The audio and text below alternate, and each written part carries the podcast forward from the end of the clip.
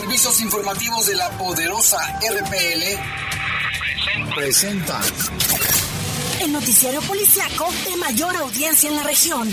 Bajo fuego. Notas, comentarios y más. Jaime Ramírez, Lupita Tilano y Lalo Tapia. Trabajamos en conjunto para mantenerte informado de los sucesos más importantes ocurridos al momento. Ocurridos al momento. En Bajo Fuego, tu opinión es importante. Comunícate al 477-718-7995 y 96. En Bajo Fuego, esta es la información.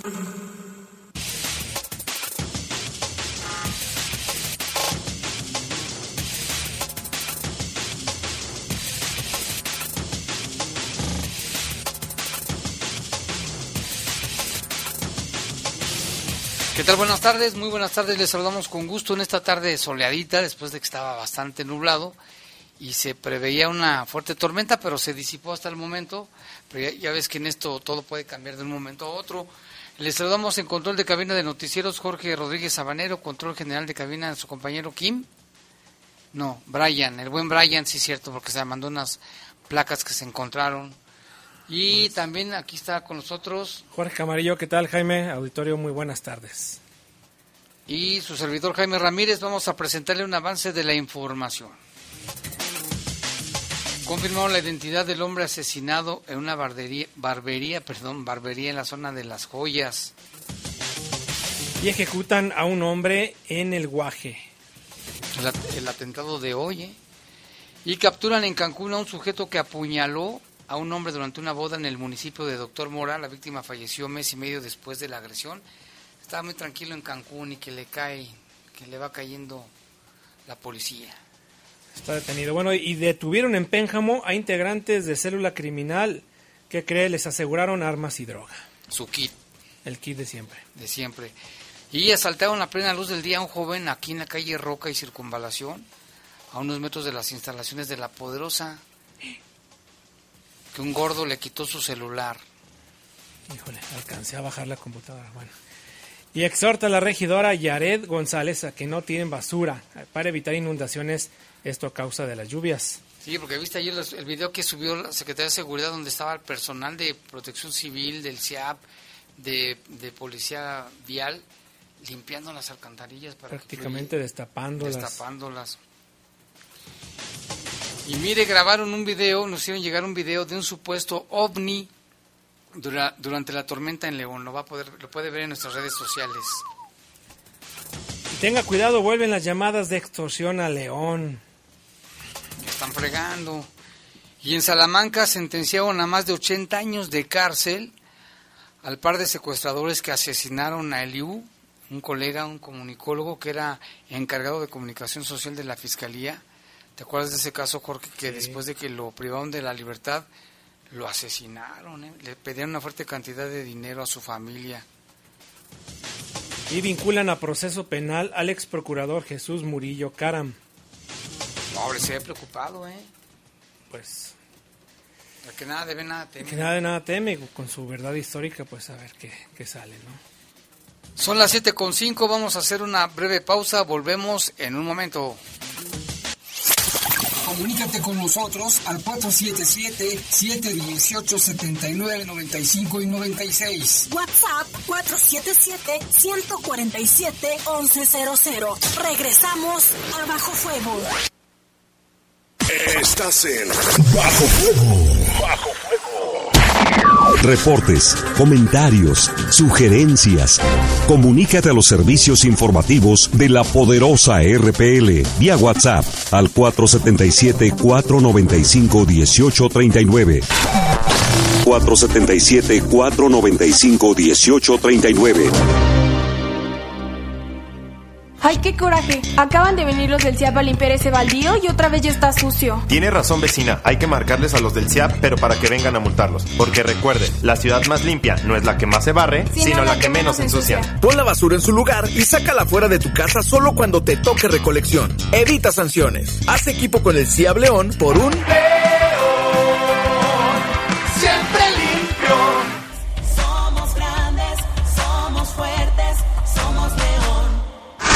En el poder de las noticias. Poder de las noticias. y bajo fuego. Contamos con información cierta, veraz y oportuna.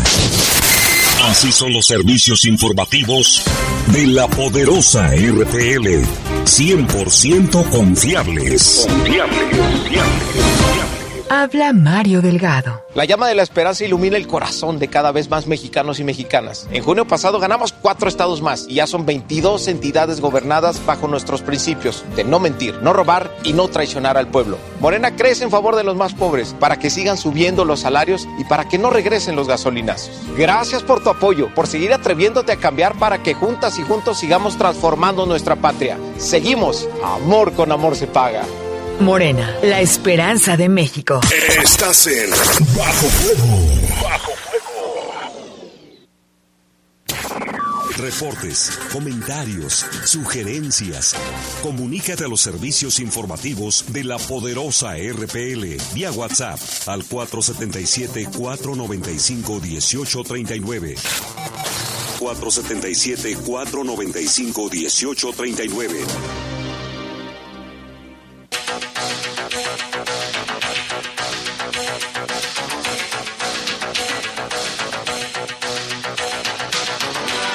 Son las 7 con 8 de la tarde, vámonos con información. Mire, ejecutaron a un hombre en el Guaje, en esa colonia mejor conocida como el Guaje. Y le tenemos el detalle también, se confirmó la identidad del hombre asesinado en la barbería el día de ayer ahí en la zona de las joyas, tenía 40 años de edad, le apodaban el flaco. De esto nos informa nuestro compañero Lalo Tapia desde las calles de León. ¿Qué tal? Muy buenas tardes a todo el auditorio. Pues información sobre pues dos, dos casos que se reportaron esta tarde, ambos poco antes de las cuatro. Eh, el primero se registró ahí en la colonia Periodistas Mexicanos, en donde se reportaba el incendio en una casa, esta casa ubicada ahí sobre la calle Francisco Severo, a la altura del número 616. Se reportaba el, el incendio, ahí este, se movilizaron elementos de, de emergencias, personal de policía, personal, perdón, de policía municipal, también de de bomberos para pues iniciar los trabajos para sofocar el incendio. En lo que llegaban, pues los vecinos igual trataron de, de apagar el fuego que, que se generalizó rápidamente, provocando daños en la cocina y en la sala de, de del domicilio. Eh, también rescataron a cinco menores, por lo menos cinco menores, aparentemente nietos de, de las personas que, que la habitaban esta casa. Y pues desafortunadamente se confirmó el fallecimiento de, de una mujer de aproximadamente 50 años llamada Juana Montes. Aparentemente la, el fallecimiento fue por la inhalación de, de humo, aunque también presentaba quemaduras de primer y segundo grado en varias partes del cuerpo. Se, pues ya una vez terminadas los trabajos por parte de, de bomberos, se estuvo haciendo la investigación por parte de, de elementos de la Fiscalía, en lo que el Servicio Médico Forense se encargaba de llevar el cuerpo a sus instalaciones para hacer la, la necropsia. Esto fue como a las 3.40 de la tarde, 5 minutos, 10 minutos después, cuando mucho. Se reportaba una agresión en la calle 26 de agosto, casi esquina con Industrial Morelos, en el Guaje, esta colonia Morelos, conocida así como el Guaje. La víctima, un hombre de, de 48 años, identificado como Alberto, que recibió varios disparos de arma de fuego. Él estaba fuera de una casa cuando llegaron un par de motociclistas, le comenzaron a disparar prácticamente sin mediar palabra y después huyeron.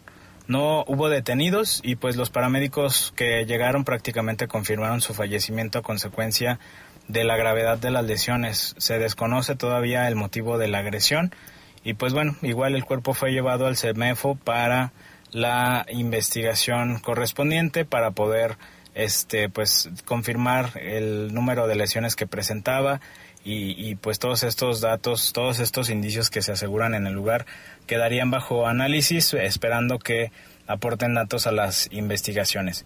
Y respecto a los casos de ayer, ayer por la noche como a las 10, 10.30 más o menos en un camino de terracería en la comunidad Refugio de Rosas, esta zona conocida como Corral de Piedra, que también está cerca de la maxipista León Aguascalientes, por la zona de las joyas, ese rumbo.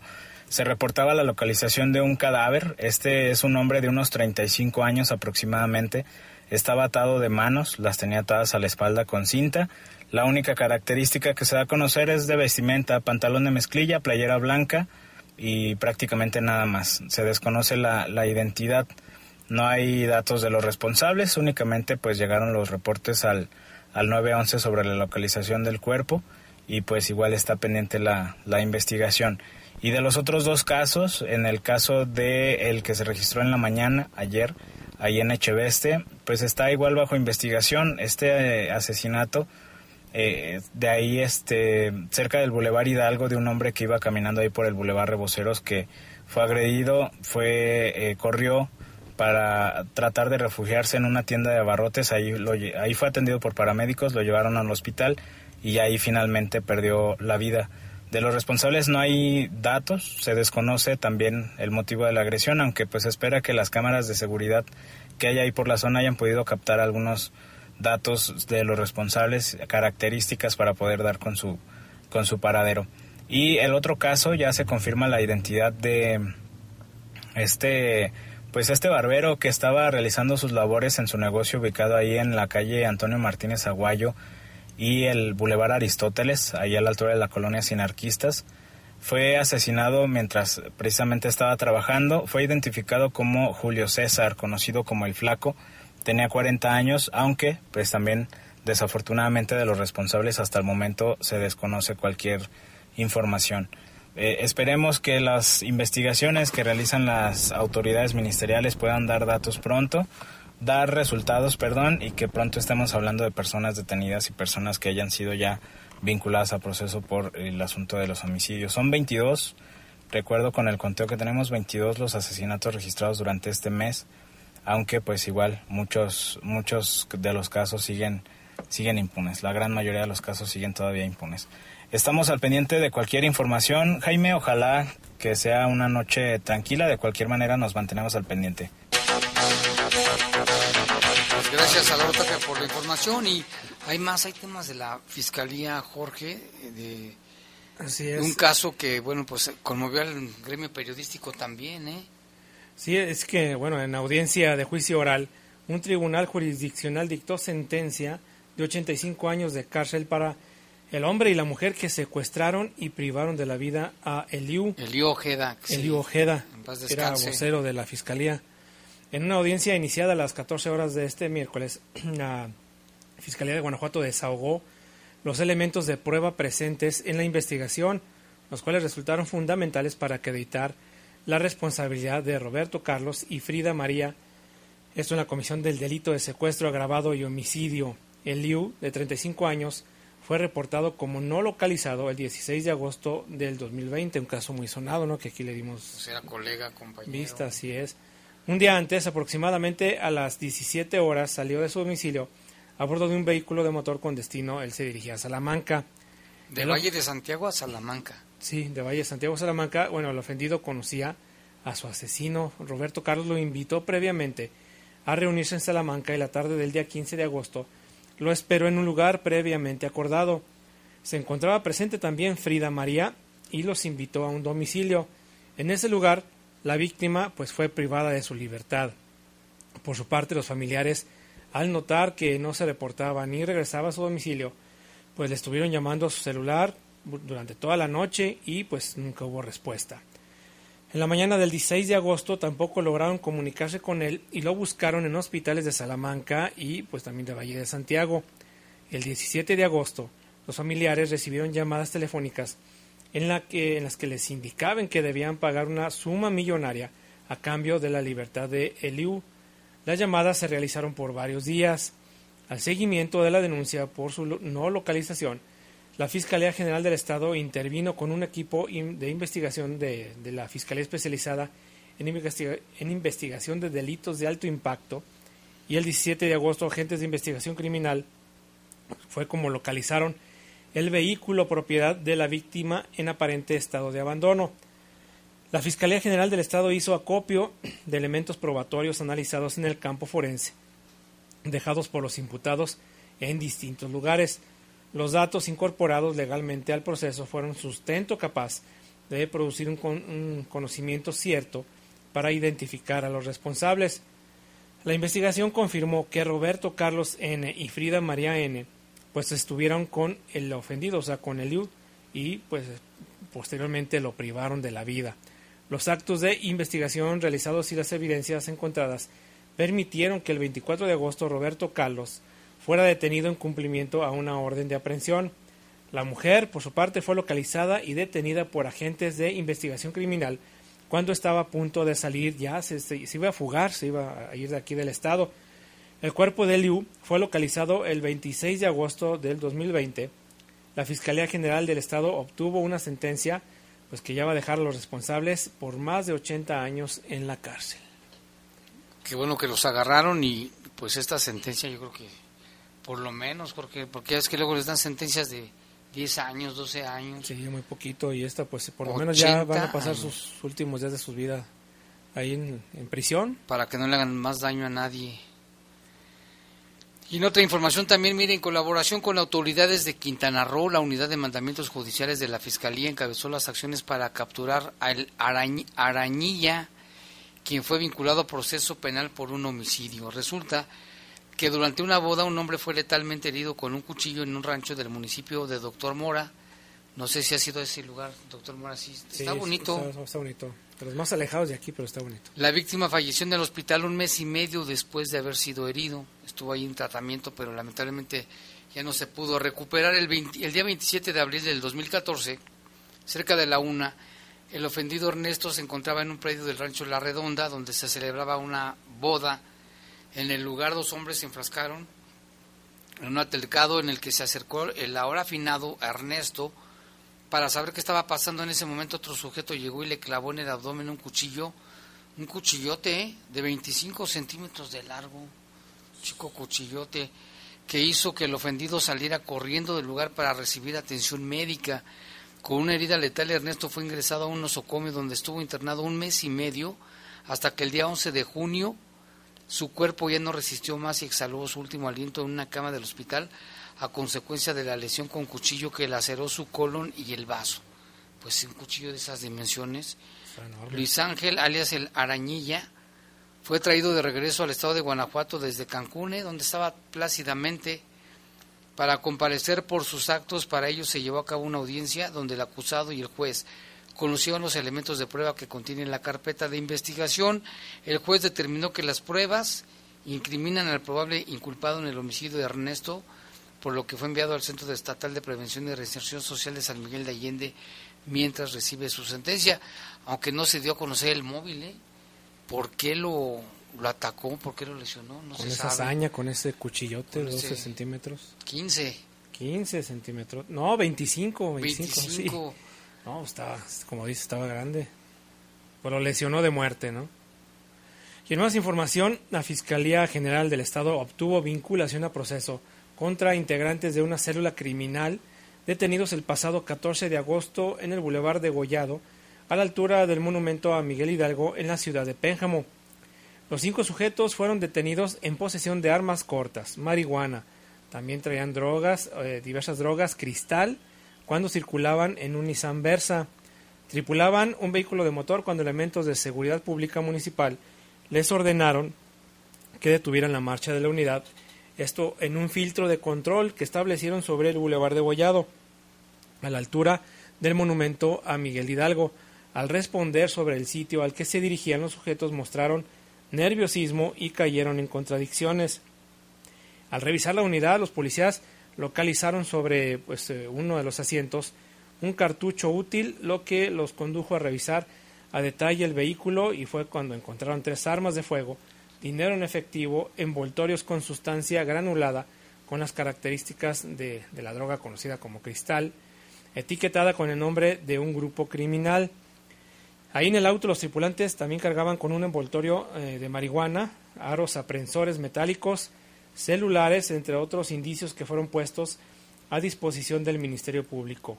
Los inculpados fueron identificados como Roberto Carlos N. de 31 años, Alberto Emanuel N. de 19 años, también Marco Antonio de 27 años, Juan Guillermo de 25 años y Rodolfo de 29 años.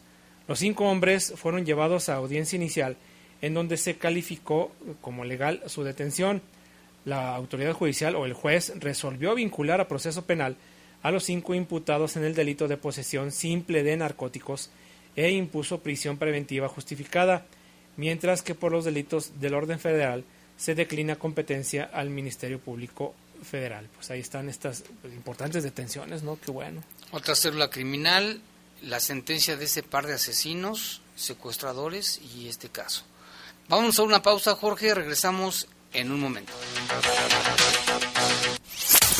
Comunícate con nosotros al 477-718-7995 y 96. WhatsApp 477-147-1100. Regresamos a Bajo Fuego. Estás en Bajo Fuego. Por primera vez, el Senado de la República convoca al reconocimiento Dr. Jesús Cumate Rodríguez. Las propuestas deben hacerlas organizaciones sociales y académicas o instituciones públicas. Hasta el 30 de agosto de 2022. El premio está dirigido a médicas y médicos de reconocida trayectoria, prestigio y contribuciones en el ámbito de la salud. Consulta www.premiojesuscumaterodríguez.senado.gov.mx. Senado de la República, 65 legislatura. Los alimentos naturales ya se vieron ganadores. Los del Atlético Chatarra son pura mala vibra.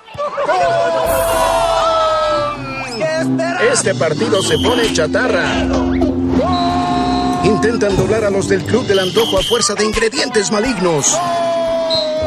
Los alimentos saludables son nuestros héroes salvadores. Recuerda revisar el etiquetado, haz ejercicio todos los días y disfruta de gran salud. Come como nosotras y ponte saludable. Pura vitamina. Como te ves, me vi y como me ves, te verás. Ellas y ellos son la semilla y el origen de nuestra existencia. En la hora nacional celebramos el Día de los Adultos y Adultas Mayores. Hablaremos de su salud psicológica y de los programas de bienestar dirigidos a ellas y a ellos. En la música, el talento y la propuesta de Sandra Echeverría, Fernanda Tapia y Sergio Bonilla. Nos esperamos este domingo en la Hora Nacional. El sonido que nos hermana. Esta es una producción de RTC de la Secretaría de Gobernación. Gobierno de México. ¡Ay, qué coraje! Acaban de venir los del CIAP a limpiar ese baldío y otra vez ya está sucio. Tiene razón, vecina. Hay que marcarles a los del CIAP, pero para que vengan a multarlos. Porque recuerde, la ciudad más limpia no es la que más se barre, sino, la, que, menos ensucia. Pon la basura en su lugar y sácala fuera de tu casa solo cuando te toque recolección. Evita sanciones. Haz equipo con el CIAP León por un...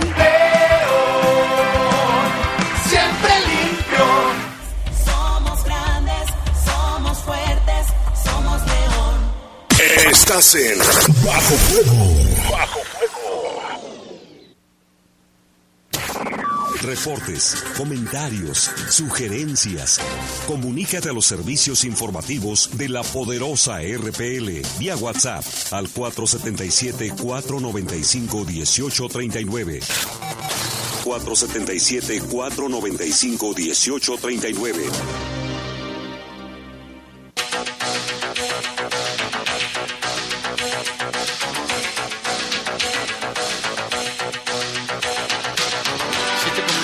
La tarde vámonos con algunos reportes. Aquí nos dice Jaime, amigos de Bajo Fuego, aquí escuchándolos en el taller de talabartería. Un saludo para todos los colegas talabarteros de León y saludos para la familia Chávez Falcón de parte de Tomás Chávez. Ahí está el, su saludo. Dice todos los colegas talabarteros, el Tomás Chávez de la talaba- talabartería El Tejano de Villas. Y bueno, pues gracias por escucharnos. Dicen que siempre están al pendiente de las noticias. Y pues también su, su oficio es muy importante de, de aquí de León. ¿eh? Es uno de, de los oficios más eh, que se identifican también con los leoneses. Muchas gracias. Saludo a Tomás. Tomás Chávez. Tomás Chávez. Chávez, no Chévez, ¿eh? Chávez. También se comunicó con nosotros Ana Laura Valtierra. Dice que se le perdió su placa el día de ayer, una placa que trae las siglas, bueno, sí, las placas GN, GNM 219E. Fue por Chedraui de Torreslanda como a las 9 de la noche, el día de la tormentona. Dice que va recompensa, a ver si alguien la encuentra. GNM 219E con Ana Laura Valtierra, su teléfono es 477 61 995 28. Si alguien la la vio. encuentra. Se las llevan al traspatio de presidencia también. Hay Sí. muchas placas ahí. También Isaías Murillo nos dice que se le perdió su placa. Dice, saludos Jaime, gratificaremos a la persona que se haya encontrado esta placa. Favor de comunicarse al teléfono 477-466-6287 con Isaías Murillo. Es la placa trasera GWX 441 de GWX 441D, que se le perdió también por la tormenta, yo creo. Pues ojalá si alguien le encontró. Dice que hay gratificación en ambos casos con Ana Laura Valtierra. La placa es la GNM 219E y que hay una recompensa. Pero sí, des una vuelta ahí al traspatio de presidencia municipal porque ahí las que se han encontrado, ahí las han llevado. Ojalá que si alguien las tiene, pues que nos la haga traer aquí o, les avise. Vámonos con más información, Jorge. Fíjate que un joven, un muchacho que trabaja por aquí cerca, fue asaltado al mediodía en la calle Roca y Circunvalación, aquí por donde está un súper, aquí a unos cuantos pasos de la Poderosa, a las 12 del día, ¿eh? a plena luz del día, con tanto trabajador y gente que hay por ahí.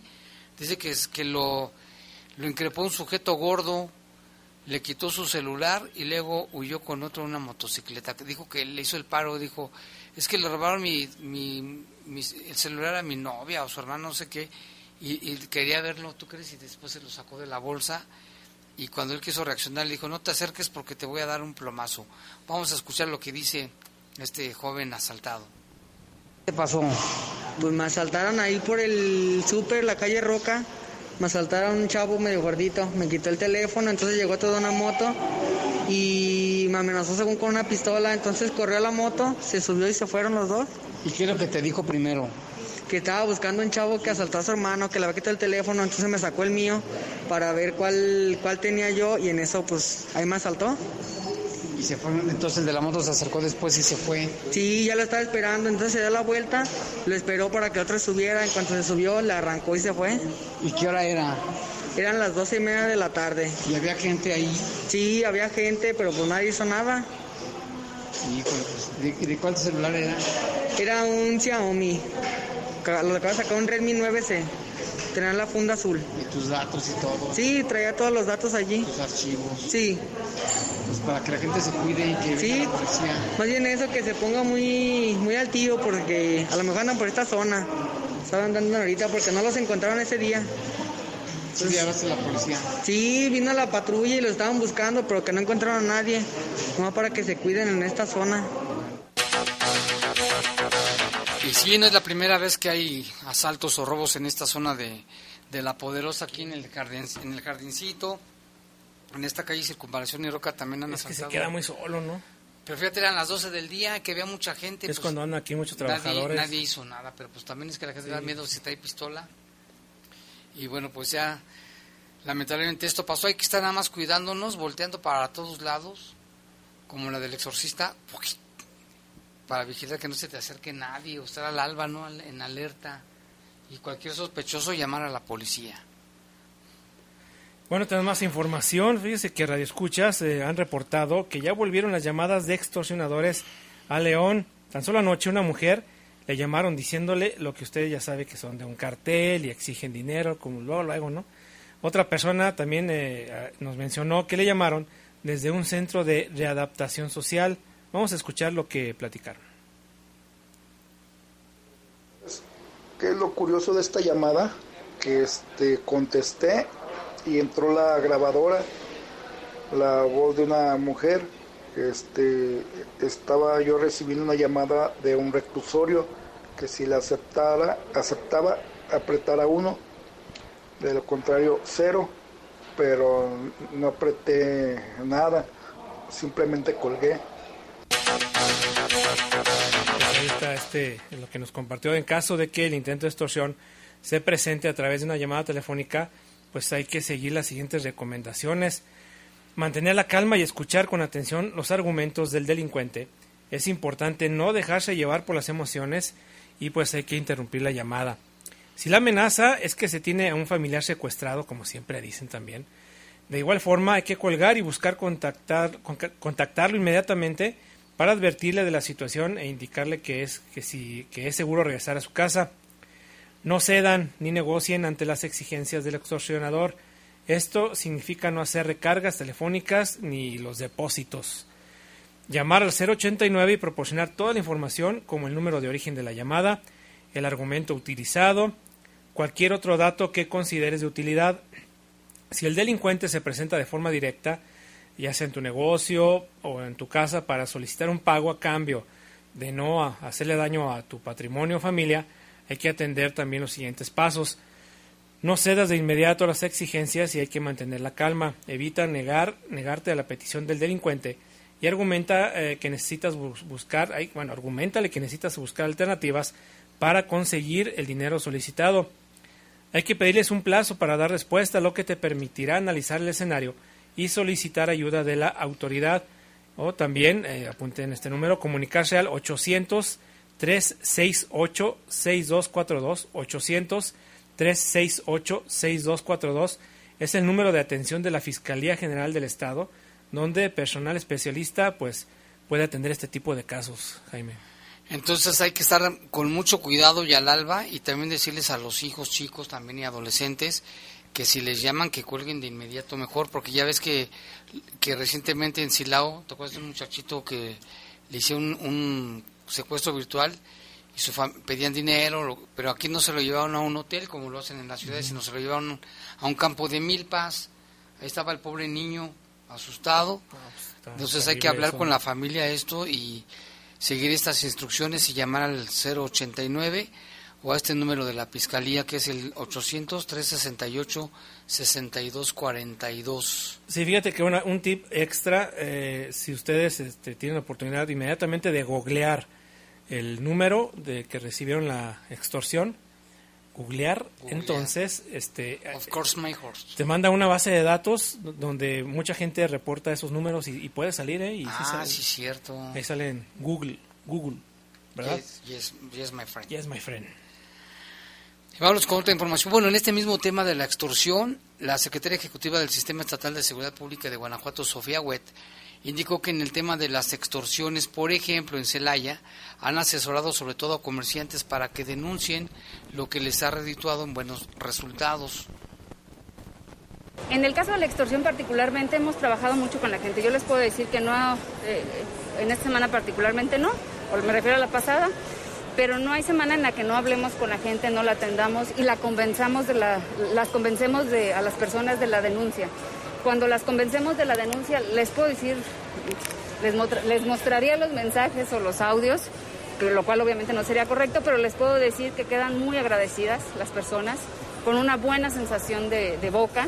Y lo que tenemos que hacer, que habíamos comenzado y que lo tenemos que retomar ya la siguiente semana con el alcalde, Estamos yendo negocio por negocio, a hablar por la gente. Sí, es cansado, sí es una tarea que nos consume, pero es algo que tenemos que hacer. Si el crimen está yendo negocio por negocio, en dado caso... Y bueno, López, bueno, López sostuvo que los celayenses han sido muy receptivos al acompañamiento para prevenir y denunciar las extorsiones, sobre todo por parte de pequeños comercios que no pertenecen a cámaras empresariales. La gente muy receptiva, agradeciendo mucho, platicando, preguntando. De verdad yo eh, creo que la gente eh, sintió, y, eh, porque, a ver, aquí y les comento por qué. Lo hemos platicado mucho en medios, tenemos muchos casos de éxito, se habla con los organismos y cámaras empresariales, pero finalmente tenemos muchos comercios que no están afiliados, digamos, a ninguna cámara y a esos comercios también tenemos que llegar pues es lo que comentó Sofía Webb, dijo que pues eh, aseguró que de todos estos casos, los comerciantes que han denunciado extorsión, afortunadamente no han registrado represalias. Hizo un llamado precisamente para que no teman. Están trabajando la, eh, bueno, la el secretariado ejecutivo del sistema, Estatal de Seguridad Pública en estos casos y pues les ha dado resultados en Celaya. Ahí está pues el tema, ¿no? Donde se tuvo un repunte la extorsión y tan solo ayer desmembraron una banda, ¿no? Donde estaba un hijo de una regidora panista. Sí, que ya le dijeron a la regidora, por favor, sálgase del pan. Sí, la van a expulsar. Digo que si no lo hacía, le iban a expulsar. Digo, ¿hasta qué punto, bueno, su mamá es responsable del hijo, pero, oye, el hijo que, tan chico y haciendo eso, pues es un, adolescente. Advertirles, ¿no? A cualquier personaje, ¿no? De la vida pública que, pues, ahí puede haber represalias. Así es, y más información, Jorge. Sí, con la tormenta de ayer, déjenme comentarles que salió a relucir la gran cantidad de basura que tapan las alcantarillas, lo que pues contribuyó que hubiera inundaciones y que las calles se, vamos, a llenaran de agua con mayor facilidad. La regidora eh, Yaret González hace un llamado a los ciudadanos para que eviten tirar basura en las calles. Esto fue lo que dijo la regidora. Y bueno, tenemos una entrevista con la regidora Yaret González, a quien saludamos. ¿Qué tal, regidora? Hola, Jaime, ¿cómo estás? Buenas tardes. Con gusto de saludarte a ti y a todos todo tu escucha. Oye, regidora, pues este tema de las inundaciones del, del día de ayer y la semana pasada, hemos visto cómo sale a relucir la cantidad terrible de basura. ¿Qué nos puedes comentar al respecto? Es correcto, Jaime. Mira, primero que nada, eh, comentarte que lo de ayer, por, por hablar de algo de lo que aconteció más próximo, hubo una lluvia, pero intensa, de fuerte a severa. O sea, la realidad es que lo vivimos, lo tuvimos algunos presenciados, otros por videos y todo. Y, la realidad, una de las cuestiones, sí, la cantidad de la precipitación que estuvo, pero lo, la problemática tan fuerte que tenemos es la cantidad de basura que se encontraron y que eh, equipo tanto del CEA, de, todo el equipo de la Corporación de, Seguridad que estuvieron laborando toda la noche, que la verdad es reconocimiento para todos ellos, lo que fue CEAP, ZAPAL, Obra Pública, este, Protección Civil, Bomberos, ahora sí que toda la corporación estuvo fuertemente elaborando, entre esto pues para buscar el, el, el que no hubiera alguna pérdida humana, que es lo que más nos importa a nosotros como, como ayuntamiento y por supuesto la alcaldesa este, ahí con la, que fue de, que todos salieran a, proteger y a preservar, ¿no? más que nada la vida humana. Y aquí en este en este caso ya hemos visto cómo hacen esfuerzos previo a las lluvias que limpian los ríos, los arroyos, los, las alcantarillas, pero parece ser que como ciudadanos a veces no hacemos caso. Correcto, Jaime. De hecho, la sorpresa tan grande, con todo el cauce que traía en la misma este, la, la, el, el cauce del agua en las calles o en las realidades, había cantidad de basura que precisamente no va en el lugar correcto, pues encontrabas y los pudimos presentar en las fotos y videos de sillones, sea, bolsas desechables, envases, bolsas plásticas, pañales, también todo lo que tiene llantas, este, sin fin, sin fin de basura, que, que la verdad más allá es el llamado a que pues, nosotros depositemos la basura en el lugar adecuado y correcto, porque no creamos que no nos inundemos si nosotros no accionamos desde el principio. Ahora bien, preguntamos, ¿y por qué, por qué este, nos estamos inundando cuando las coladeras son nuevas? Pues las coladeras no es el problema, el problema es que si nosotros seguimos tirando la basura en la calle y no en el lugar correcto, pues eso es lo que vamos a seguir cada año sufriendo. El, la cantidad, si me lo permites, Jaime, quiero darte un dato que me impactó, toneladas retiradas en cuestiones de lluvias eh, del 1 de enero al 17 de agosto. Obviamente sabemos que no hay lluvias fuertes en los otros meses, para que nos demos una idea de, cuándo empezaron las, las lluvias, ¿no?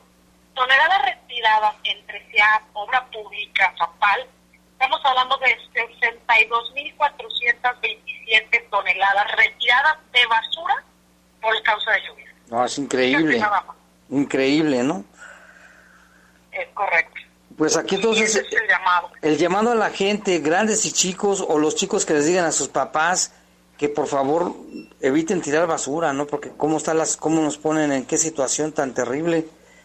Claro, claro, hubo muchos vehículos varados, eh, la misma gente eh, no podía, pues solamente los cruces, pues empezó temprano realmente, estamos hablando de las 8 un poco más allá de las 8 de la noche, la verdad es que todavía hay, tú sabes, todavía hay mucha gente en las, en las vialidades, en las calles, y pues el riesgo también que, que eso incluye, ¿no? ahora sí que el llamado es, eduquen a sus papás, ahora sí que entre todos nos eduquemos juntos, no hay que excluir a nadie y al contrario, seamos responsables y, y abonemos en que cada vez seamos más los que, los que depositemos la basura en su correcto lugar, ¿no? Sí, porque dicen algunos una colilla de cigarros que, importa o una envoltura de algún producto, pues todo eso es que se envolume, ¿no? Y también las campañas, que también eh, la, gente, eh, la ciudadanía sepa que hay campañas permanentes, por ejemplo, del sistema de público, del CIAP, de descacharrización y antatón, son gratuitas. Permanentes. que tenemos, son permanentes, se comunican con CIAP con el, número de atención ciudadana que ya sabemos que es el, ahí está Leo, Leo el bot que tenemos para poder estar este alguna alguna situación que tengamos de luminarias, de también podemos eh, comentarlo, porque pues la SEAT va a programar un día y un horario y llevan sus llantas, llevan todo todo todo lo que puede ayudar a que a que no haya más inundaciones y que no estén en la calle, ¿no?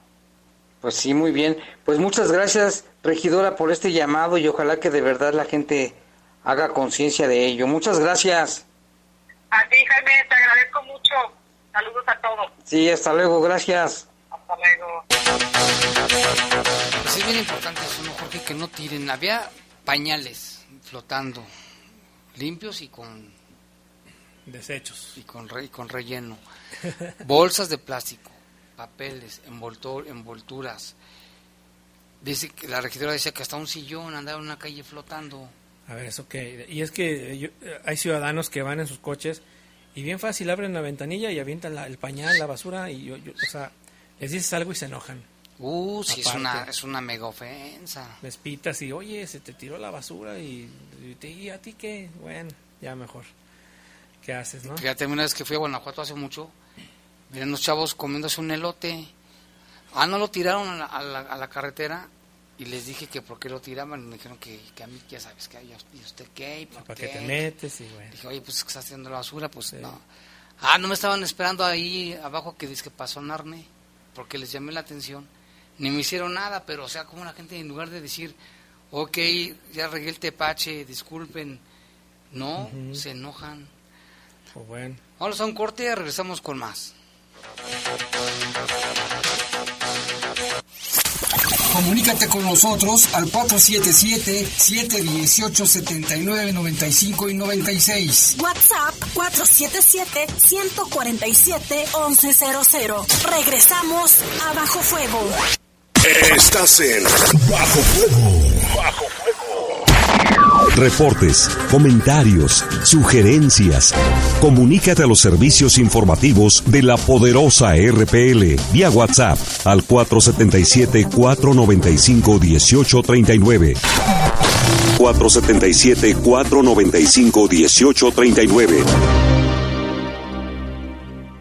Gracias a los acuerdos en la Cámara de Diputados, se creará el Centro Nacional de Identificación Humana para garantizar a toda persona desaparecida el derecho a ser buscada y localizada. Este centro diseñará, ejecutará y dará seguimiento a las acciones para recuperar y resguardar muestras humanas para su identificación. También apoyará a las fiscalías especializadas y locales para desempeñar labores de ubicación y búsqueda. Cámara de Diputados, Legislatura de la Paridad, la Inclusión y la Diversidad.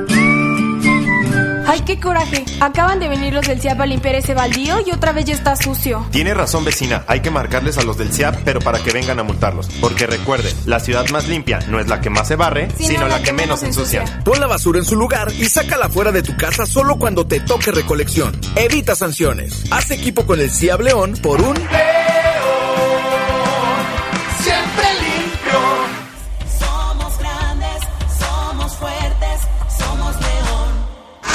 En el poder de las noticias. Y bajo fuego. Contamos con información cierta, veraz y oportuna. Así son los servicios informativos de la poderosa RTL. 100% confiables. ¡Ay, qué coraje! Acaban de venir los del CIAP a limpiar ese baldío y otra vez ya está sucio. Tiene razón vecina, hay que marcarles a los del CIAP, pero para que vengan a multarlos. Porque recuerde, la ciudad más limpia no es la que más se barre, sino, la, que, menos ensucia. Pon la basura en su lugar y sácala fuera de tu casa solo cuando te toque recolección. Evita sanciones. Haz equipo con el CIAB León por un...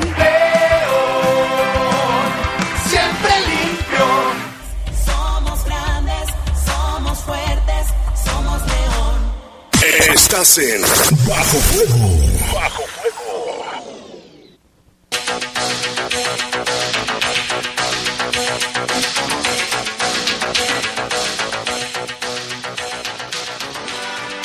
Y bueno, pues vámonos con más información, hablando precisamente de la tormenta de ayer, Jorge, que- a todos sorprendió, ¿no? Aquí estábamos, aquí, nosotros nos dejó encerrados te aquí. tocó aquí, que hubo apagones y, y luego cómo se veían los, los, la tormenta eléctrica. Parecía que se iba a caer el árbol de aquí. El viento se escuchaba, se, se escuchaba padre. Al fin de cuentas, pero mira, con la tormenta de ayer también salió a relucir la gran cantidad de basura. Bueno, eso ya lo habíamos comentado. Pero hablando de la tormenta, nos hicieron llegar un video donde supuestamente se observa un objeto volador no identificado, un ovni, durante la tromba. Es un video que grabó el señor Julio Mena desde el fraccionamiento Gran Jardín, aquí también cerca de La Poderosa. cerca. El video de 38 segundos se observan las nubes, algunos relámpagos y un objeto que pues como que da vueltas y como que cambia de colores. El investigador del fenómeno ovni en León, Carlos Vivero Chicurel, él opina que sí se trata de un ovni. Vamos a escuchar. No sé, me llama la atención primero el colorido, los colores que va adquiriendo, pero también me llama la atención que está fijo, que no tiene movimiento. Entonces, sería importante, ya le dije yo a Julio, que hoy a la misma hora fue, voltear a ver ahí ese mismo lugar para ver qué es, es una estrella o algo. Me dice que la luna no es, que la luna ya estaba más abajo. Entonces, sí, por lo pronto está clasificado como objeto volador no identificado, si es un ovni. Los colores que va adquiriendo me llaman mucho la atención. Sí, entonces, eh, bueno, habrá que, que volver a ver el sitio. No vaya a ser una estrella a la lejanía, pero estaba muy cerquita, o sea, se veía que, está, que estaba, es más, hasta pues entre las nubes. Eso que Chicurel es hasta cierto punto escéptico en estos temas, aunque él, es investigador del fenómeno, él siempre quiere tener la certeza. Y aquí una persona comentó en la red social, lo puede ver ahí en, en arroba soy Jaime Ramírez o en a- arroba el poder, arroba- Noticias, luego el poder noticias. el Poder Noticias, y dice, es un dron con LEDs, es lo que nos dice Moritz, él considera que puede ser un dron, pero yo creo Bajo que la, la lluvia. la tormenta ya lo había tumbado, ¿no? Sí. En fin, ahí está. Y también le agradecemos a Armando Monreal porque nos mandó fotografías previas a la tormenta, donde se ve el cielo de color amarillo anaranjado y las nubes bastante negras con diferentes formas, mira. ¿Ese es de ayer o de ahorita? De ayer. ¿Tú qué ves ahí? Una garra, ¿no? Como una Es como garra. un remolino. Una garra y aquí una como una arañita, no sé. Pero bueno, están bonitas las fotografías, ¿eh? Sí, las captó muy Gracias bien. a Armando Monreal. Y bueno, tenemos más información. Confirma el secretario de Salud, Daniel Díaz Martínez, el- un segundo caso de la viruela del mono. Vamos a escuchar al secretario de Salud estatal. Adulto masculino, 48 años de edad, con antecedente de, viaje, este, y bueno, eh, reside en, en el estado, en la ciudad de Guanajuato. Es el segundo paciente diagnosticado por el Instituto Mexicano del Seguro Social, quien está haciendo un extraordinario trabajo también en la vigilancia epidemiológica. Y este, afortunadamente estos pacientes están bien, recuperándose. Estamos estudiando sus contactos. Aquí el doctor Maus con su equipo de trabajo en, la Dirección de, de Salud Pública. Estudian a sus contactos, eh, toman muestras, las envían al Laboratorio Estatal de Salud Pública, estamos en espera de los resultados, nos han llegado ya algunos resultados de contactos pero negativos, entonces solamente estos dos, afortunadamente no son casos graves ni tenemos en este momento pérdidas de vidas humanas que lamentar, pero ya hay cerca de 300 casos a nivel nacional, como en 20 estados y una gran cantidad de países afectados en el mundo más de 16 mil casos a nivel global, entonces pues tenemos que mantenernos nosotros eh, alertas en cuanto a la vigilancia epidemiológica sin alarmar a la población porque se necesitaría tener un contacto muy estrecho, convivir, prácticamente dormir juntos, tener incluso contacto sexual o con las secreciones de las lesiones eh, que aparecen en la piel, eh, con las mucosas de otra persona. Es realmente un contacto muy estrecho y se manifiesta por fiebre, dolor de cabeza, ataque al estado general, dolor muscular, este, puede haber crecimientos ganglionales y previo a la aparición de las lesiones pueden pasar alrededor de cinco días con estos síntomas que le llamamos eh, etapa prodrómica, son síntomas muy inespecíficos. La recomendación es que acudan con su médico, a su servicio médico, eh, se hace un interrogatorio, la historia clínica, se toman muestras y bueno, se decide aislar al paciente y estudiar a sus contactos en caso de que se tratara de un paciente con un caso probable o sospechoso. ¿De qué municipios son? ¿Perdón? ¿De qué municipios son? Eh, uno se diagnosticó en León y otro en Guanajuato, capitán. Secretario, el día de ayer- Sus contactos están estudiando, pero no, no, no como tal, así de que tengan signos o síntomas. Secretario, el día de ayer a nivel nacional eh, se dio la cifra que México llegó a las 500 mil muertes por coronavirus. Pues ahí está el segundo caso. El secretario dijo que no, no son no están graves, están controlados, sus contactos de estas personas salieron negativos y no nos queda más que seguirnos cuidando, ¿no? Sí, y el seguimiento. Y aquí, mira, antes de ir a esa nota, Jorge, que tenemos un reporte del señor Pepe Nava, dice que se encuentra ahí en el municipio de Silao y nos manda fotografías y videos del río que está por esta zona y vamos a escuchar lo que nos dice. Río de la estancia, Jaime, qué chulada el, el río de la estancia, bravísimo, mira. Es el de la estancia y aquí lo estamos viendo en la comunidad Hierbabuena, aquí municipio de Silao. Pepe Nava, Jaime, nomás que me encontraba aquí en la comunidad La Hierbabuena y es el río que baja de la estancia, de la comunidad de la estancia y este lo vimos cuando venían a la, o sea, la cabeza de la, la punta pues de la creciente la alcanzamos a ver, fuertísima Jaime, bravísimo el río. Soy a Pepe Nava que nos manda los videos también. ¿eh? Muchas gracias. Esto allá en el municipio de Silao, pues con las lluvias y tal vez por allá la lluvia que parecía que iba a caer aquí, tal vez cayó allá. Por eso es que el río va, pero con todo. Tengan mucha precaución, no se acerque a ningún río ni arroyo ni nada de eso. Excelente colaboración de Pepe Nava. Sí, muchas gracias a don Pepe. Y tenemos más información. Eh, luego de casi siete horas de audiencia, un juez decidió vincular a proceso al ex procurador general de la República, Jesús Murillo Caram, esto por el caso de los desaparecidos de Ayotzinapa. El Consejo de la Judicatura Federal informó que la medida cautelar fue impuesta por los delitos contra la administración de la justicia, tortura y desaparición forzada, delitos muy graves. La decisión fue tomada luego de que su defensa, encabezada por los abogados José Javier López García y Antonio López Ramírez, solicitó la duplicidad del término constitucional este miércoles, pues inició la audiencia de vinculación de proceso del ex procurador general de la República, Jesús Murillo, Caram, en los juzgados del reclusorio norte por el caso Yotzinapa, en el que pues se le involucra. Y es que el viernes pasado, personal de la Fiscalía General de la República cumplimentó la orden de aprehensión contra Murillo Caram. La diligencia se llevó a cabo en el exterior de su domicilio sin problema alguno. Un día después, se realizó la audiencia inicial del exfuncionario, en la que fue señalado de haber eh, cometido tortura contra seis personas relacionadas con el caso Ayotzinapa, actos que supuestamente se utilizaron para construir la versión defendida por la PGR o la llamada eh, verdad histórica. Eh, bueno, se, se, pudieron también cometer fallas, pero ninguna. bueno, esa es otra nota también del caso Ayotzinapa, dice el presidente, presidente López Obrador, que recomienda que Murillo Karam diga quién dio orden de construir la verdad histórica dijo que se pudieron cometer fallas, pero ninguna ha podido tirar la verdad histórica, era lo que sostenía Murillo Cara. Durante la audiencia, el funcionario, exfuncionario reconoció que se pudieron cometer fallas en investigación, pero ninguna ha podido tirar la verdad histórica en este caso. Pedía a los grupos interamericanos que participaran absolutamente en toda la averiguación y quien escogió el lugar del análisis fueron ellos los que escogieron los restos, los eh, que los llevó a Innsbruck y trajo los resultados tanto del río como del otro lugar, fueron ellos. Desde hace siete u ocho años han buscado alternativas, han inventado muchas y todas se caen. Hubo restos encontrados, sí, pero en el camino de la barranca de la carnicería al basurero de Cocula, ese famoso basurero de allá en Guerrero, se pudieron cometer fallas, pudo haberse, hacerse mejor, puedo aceptar algunos errores, decía Murillo Karam, y aceptar cosas que se hicieron mal, pero ninguno la ha podido tirar. Esto lo manifestó el funcionario con voz baja durante pues esta audiencia de imputación, Jaime, que se llevó a cabo, ¿no?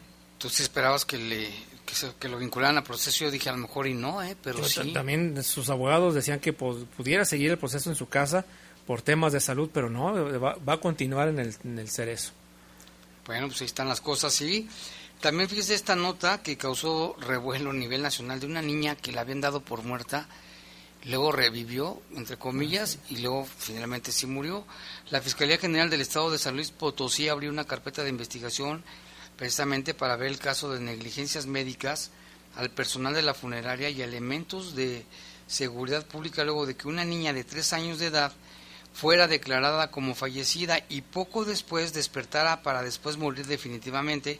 Esto ocurrió en la comunidad de La Herradura, en el municipio de Salinas, en San Luis Potosí. Al hablar sobre el caso, el fiscal del estado de San Luis, José Luis Ruiz Contreras, dijo que las indagatorias están llevándose a cabo en varias vertientes, involucrando a las personas o a las instancias que se vieron inmersas en estos hechos. Se aperturó una carpeta de investigación de manera oficiosa por parte de la Fiscalía respecto de la pérdida de vida de la menor en un hospital comunitario del municipio de Salinas y que están definiendo algunas líneas de investigación. El fiscal aseguró que con las investigaciones que se realizan se determinará si hubo alguna responsabilidad en lo acontecido a la niña. Hizo un llamado a que si la familia tiene más datos que aporten, las hagan del conocimiento de la Fiscalía para abarcar todas las líneas de investigación. El caso se registró cuando Mary, Mary Jane Mendoza, madre de la menor, llevó a la niña al área de urgencias por presentar vómito y diarrea y al poco tiempo se le dijo que había fallecido, por lo que la familia dispuso de los trámites y procedimientos para los funerales. Al estar en la velación del cuerpo, su madre se percató que la niña se movió, luego abrió los ojos, por lo que fue revisada por personal del hospital comunitario y trasladada al hospital central donde finalmente murió durante el trayecto. Será el resultado de la autopsia cuando finalmente se conozca la causa real del deceso, lo que ayudará también en determinar el actuar y la intervención del personal médico y enfermeras que en su momento atendieron a la menor y están bajo investigación. Ya decíamos médicos, policías y personal de la funeraria. Sí. ¿Cómo es que no se dieron cuenta? Se, supone que te checan todo, ¿no? Tus signos vitales, tu temperatura. Hay imágenes en noticieros nacionales donde están en el ya casi, bueno, en el funeral casi la sepultan y donde la familia va de pues de la alegría otra vez de, la, de verla que está dando está respirando la niña otra vez a la tristeza porque pues lamentablemente no, no aguantó la niñita estar tanto en el ataúd ahí pues con frío no y todo. Este otra vez la niña pues ya no soportó más y falleció. Hubo un caso hace poco también donde ya a esa persona ya le iban a enterrar. Esto fue en Perú. Creo que fue en Perú donde también ya habían llevado al muerto ya lo iban a enterrar y de repente órale que se despierta y toda la gente se echó a correr. Imagínate, pues, pues cómo no, ¿verdad? Y bueno, pues ya nos vamos. Gracias por acompañarnos en este espacio informativo. Aquí nos pide Ana Laura que si, que si repetimos su reporte, sí, de que se le perdió la placa GNM, GNM 219E, ahí por Cedrago y Torreslanda. Cualquier información hay recompensa 477 619 95 28. Ya los vamos, gracias por acompañarnos, estar con nosotros. invitamos a que siga aquí porque a continuación sigue Leyendas de... Del fútbol. De poder. De poder, bueno, el poder del fútbol, ¿no? No, de poder nomás. ok. Los servicios informativos de la poderosa RPL presentaron el noticiario policiaco de mayor audiencia en la región. Bajo fuego. Bajo fuego. Gracias por tu atención.